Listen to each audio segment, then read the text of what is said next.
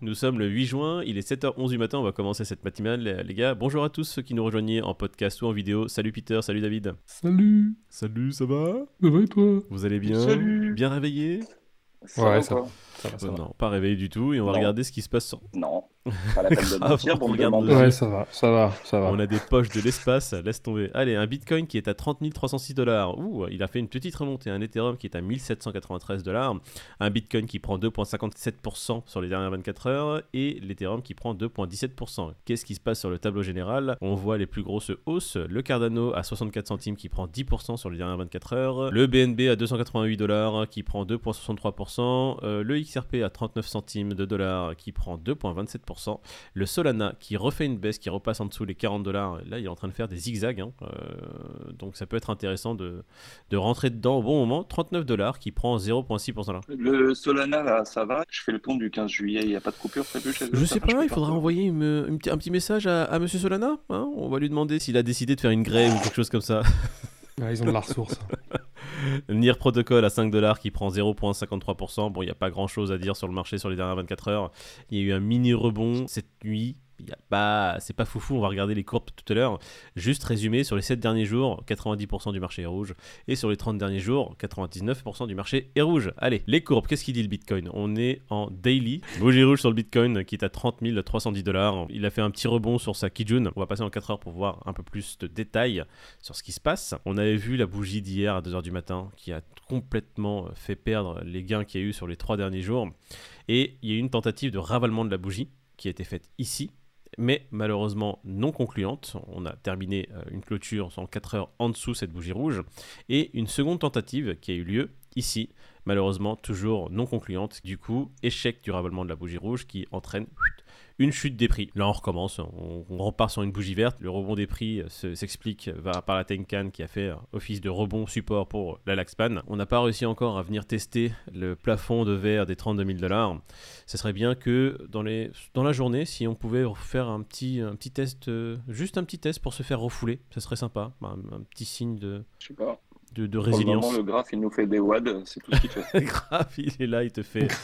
Alors les gens ils vont dire bon les gars, épaule, tête, épaule, attention, crash. Oh regarde-moi le W de Wario dans Mario. Oh là là, crash.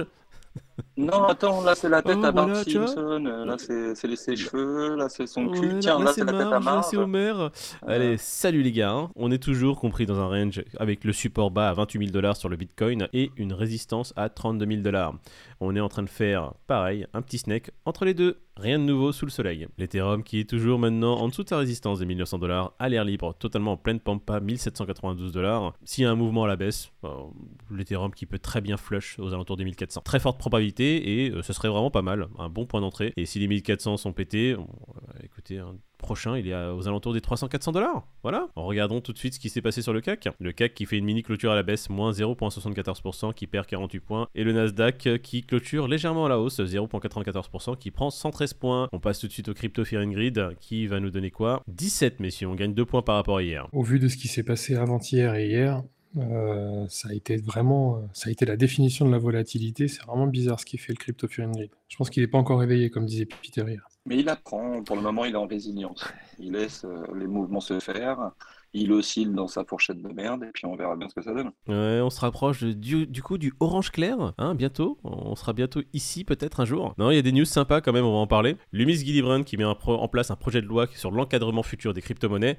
Alors, pour résumer dans les grandes lignes, les cryptos seraient considérés comme des commodités et non pas des sécurités. Pour avoir savoir quelle est la différence entre les deux, les sécurités, ça serait plutôt des actions boursières. Donc, euh, lorsque vous achetez une action, vous êtes propriétaire d'une partie de l'entreprise.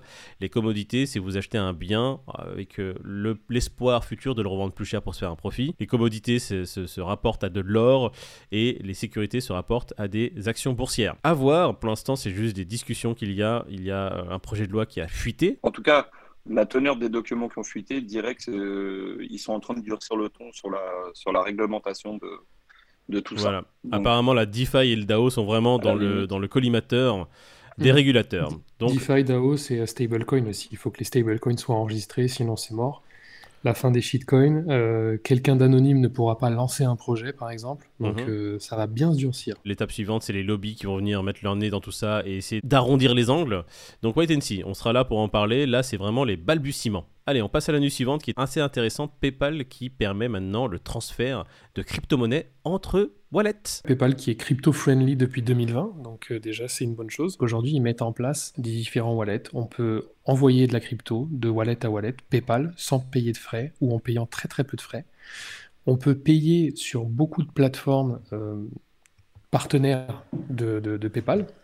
Donc euh, à l'avenir, il se peut qu'on puisse acheter des choses sur eBay en crypto-monnaie via PayPal. Et même si le marchand ne veut pas recevoir de la crypto-monnaie, il y aura une espèce de bridge qui fera que PayPal convertira la crypto en fiat. En tous les cas, PayPal prend une bonne direction à ce niveau-là et c'est encourageant, je trouve, parce que c'est un gros acteur du marché et que qu'il soit crypto-friendly, comme tu le dis, et qu'ils mettent tout ça en place, en tous les cas, pour le grand public, c'est juste génial parce que c'est des acteurs comme ça qui vont faire bouger Bah, les c'est ce qui va permettre de démocratiser la crypto au plus grand nombre. Encore une fois, PayPal qui utilise son réseau qui est immense et il dit à son réseau bon les gars, si vous voulez payer en crypto, maintenant désormais c'est possible. Vous voulez vous envoyer de la crypto entre wallets, pas de problème. Maintenant on le permet. Et euh, si vous voulez que quelqu'un, quand, enfin je pense, hein, là, pour l'instant c'est pas officiel, mais si quelqu'un veut payer en Bitcoin, nous on vous paiera en fiat si vous voulez pas recevoir le Bitcoin, aucun problème.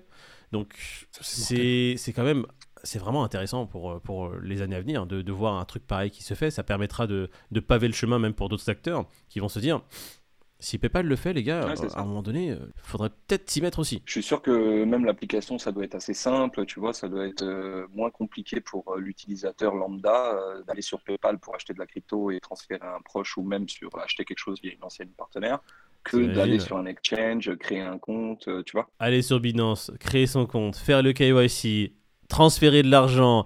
Une fois que tu as l'argent, tu dois aller acheter sur le marché, c'est-à-dire c'est un market, c'est il faut connaître un peu les outils boursiers. Là, déjà, tu as perdu 70% des gens hein, qui sont passés sur autre chose. On passe à la news suivante, Binance qui a, répond à Reuters et ses allégations de blanchiment d'argent. Encore une news qui me fait aimer encore plus CZ. Ouais, toi t'es fan de ces Taïa. Je l'aime bien parce que il a dit vous voulez jouer, ok on va jouer. Et en fait il a publié les screens, il n'a pas hésité. Donc Reuters ont lancé, comme tu l'as dit hier un peu Moïd, un article un peu tendancieux. Et CZ a saisi la balle au bon. Il a dit ok. Il a fait un. Exactement. Il, pleine Lulu, il a dit, eh, les gars, bon, les gars, vous voulez jouer, venez. Il a publié les échanges qu'il y a eu entre Reuters et Binance. Ça fait pas un peu gamin Bah, Il n'y a pas un mec euh, de la com qui est là pour faire ça et tout ça, tu vois Ces tweets sont vraiment très précis, sont vraiment bien construits et euh, les publications qu'ils mettent en avant et même le blog qui a été posté sur Binance sur le- pour la réponse à Reuters est vraiment très pro. Il n'y a, rien en- au niveau PR. Reuters a fait du Reuters. C'est plutôt des articles putaclic. Ils sont dans le sensationnel. Binance, ils ont réagi très vite et c'est ça qui est ouf pour une grosse entreprise comme ça. Ils sont arrivés directement, ils ont dit eh, les gars, c'est de la merde. Voilà pourquoi. Ils ont même publié toutes les Ouais, t'as communications. raison, t'as raison. Transparence totale, ils ont dit eh, C'est les gars, juste que je dois, je dois avoir un biais, tu sais, de, sur CZ parce qu'il y a tellement de communication avec lui. Un coup, tu le vois. Ouais, non, mais en fait, t'as pas eu ta pizza, on le sait sa très bien, tête, euh. donc euh, t'es vénère et t'as une dent contre lui.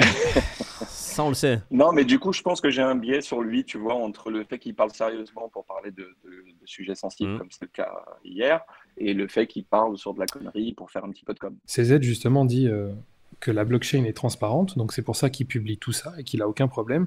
Et juste en dessous, tu vois que euh, les Nations Unies ont publié des, des statistiques montrant que 2 à 5% des, des exchanges entre guillemets de finances traditionnelles étaient trempés dans des trucs un peu bizarres, tu vois. Mhm. Donc, euh, mais juste pour, euh, pour Ouais. terminer sur CZ, ce que j'aime, c'est que c'est un mec qui pèse des milliards et des milliards. Le mec, il est, il est assez accessible, il, voilà, il n'hésite pas à répondre. Et... T'en sais rien, ça se trouve chez lui, il y a que des p et de la coke. Ça se trouve, c'est un gros dégène. toute cette personnalité qui a été créée autour de CZ est construite. C'est c'est du PR, tout simplement. C'est son équipe qui a Bien mis ça en place. Ce côté friendly a sûrement été travaillé. C'est une stratégie. CZ, c'est un gros businessman. Il a monté une plateforme. Son but, c'est d'être le numéro 1. On l'a vu avec leur Wakanda Tour. Ils vont faire un, un Asia Tour. Ils vont faire des tours de partout pour être vraiment implantés déjà dans tous les pays. Il est peut-être très accessible dans la vraie vie. Ça se trouve, il l'est pas. On s'en fout complètement. On peut juste noter que le travail qui est fait dans des périodes de crise est fait correctement. On passe à la news suivante. DeFi a un risque de crash élevé sur Celsius Network. Oula Celsius est au centre de plusieurs polémiques, là, dont euh, certaines assez importantes. Donc, euh, apparemment, ils utiliseraient euh, à ses propres fins les actifs qui ont été déposés en garantie par leurs propres clients.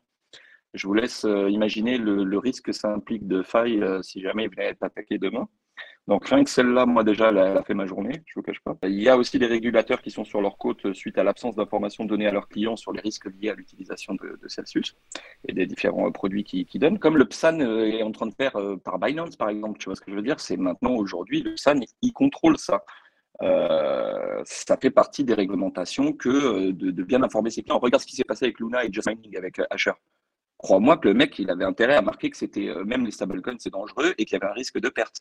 Bon, bah, c'est un peu le même principe sur Celsius. Voilà, c'est à eux d'indiquer les risques aux clients finaux qu'ils encourent. C'est pas le cas, c'est pas fait. Ensuite, crainte sur l'apparente fragilité de leur stratégie. Il manque beaucoup de liquidités et ils ont une insolvabilité potentielle. Donc c'est un peu ce que j'expliquais au début avec le risque de faille euh, s'ils commencent à se servir des collatéraux. Il y a eu la déclaration du cofondateur de Celsius qui dit que c'est pas une coïncidence et que quelqu'un souhaite faire tomber Celsius. Alors maintenant, est-ce que c'est du FUD? Est-ce que c'est il y a vraiment quelque chose euh, derrière tout ça?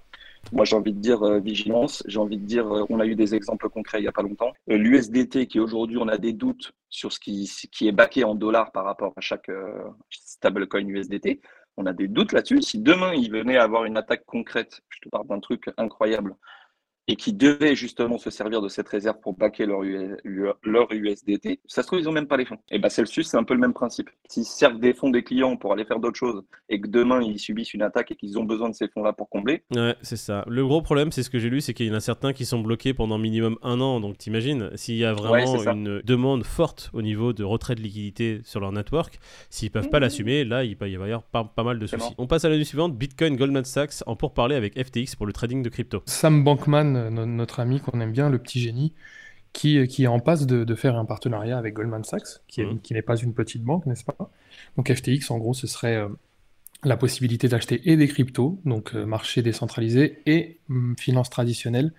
Donc il y en a déjà qui le font, hein, sauf que FTX, c'est déjà un gros poids lourd de la crypto. S'il s'associe, entre guillemets, à Goldman Sachs, ça peut être un gros poids lourd de la finance traditionnelle et pourquoi pas dans le futur devenir les numéros 1 tout ouais. simplement. Goldman Sachs qui n'est pas n'importe qui, qui a vraiment un poids majeur, donc euh, FTX et Goldman Sachs, ça pourrait donner un nouveau rayonnement et à FTX et du coup aussi à Goldman Sachs. Ça ressemble à une association du mal hein, quand même, hein. Goldman Sachs, j'aime pas trop ce mot-là. On dirait deux entités maléfiques qui, qui fusionnent pour en devenir une. jure, ça, on verra ce que ça donne.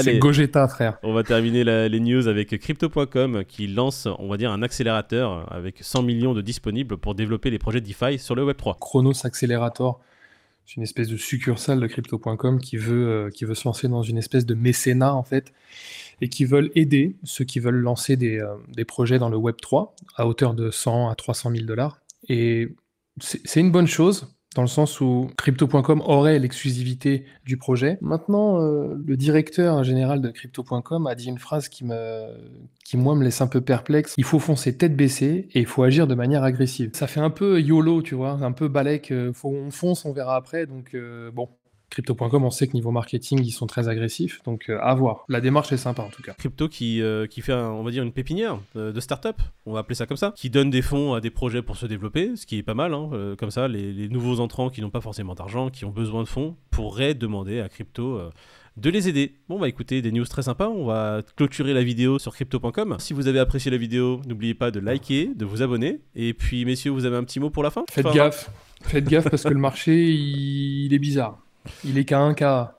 Ouais, là, le marché, il y a plusieurs rumeurs. C'est compressé, ça va péter dans un sens, on ne sait pas dans, trop dans lequel, mais on est là et on attend. Ah, mais il y a des rumeurs de fous qui, qui, disent que là, le marché va péter vers le bas, que le bitcoin va perdre 10K, etc. J'entends des rumeurs tellement folles sur le marché, donc... Euh, ouais. Bah déjà, déjà, vendredi, aux États-Unis, tu as, ah. as, une nouvelle sur l'inflation qui risque de faire oui, plonger ou pas le cours. Déjà, on attend effectivement ce qui va se dire vendredi. Et de là, ça risque encore de, de faire un mouvement. C'est vrai, on, on en avait parlé hier. Une nouvelle assez majeure qui pourrait tomber vendredi, vendredi après-midi. C'est une épée de Damoclès qui pend au-dessus, on va dire, des cours crypto et qui pourrait vraiment faire chuter fortement le cours du Bitcoin, apparemment. C'est ça? Donc jusque, jusque là, jusqu'à vendredi, les gars, on s'assoit ouais, ouais, sur nos mains, on regarde. C'est corrélé comme d'habitude, hein, et donc euh, si jamais effectivement ils annoncent que ce qu'ils ont mis en place c'est pas suffisant et que ça, que ça tape encore du poing sur la table, je peux vous dire que si les actions Davis, euh, BTC risque et les autres. Oui, évidemment. C'est le marché primaire de toute façon Davis. Ça m'étonnerait que le marché crypto lui part à la hausse. Uh, ça serait un peu bizarre. Bon messieurs, très bonne journée à vous. On se voit demain matin. Salut les gars, avec Allez, plaisir. Ouais, Salut la bonne journée.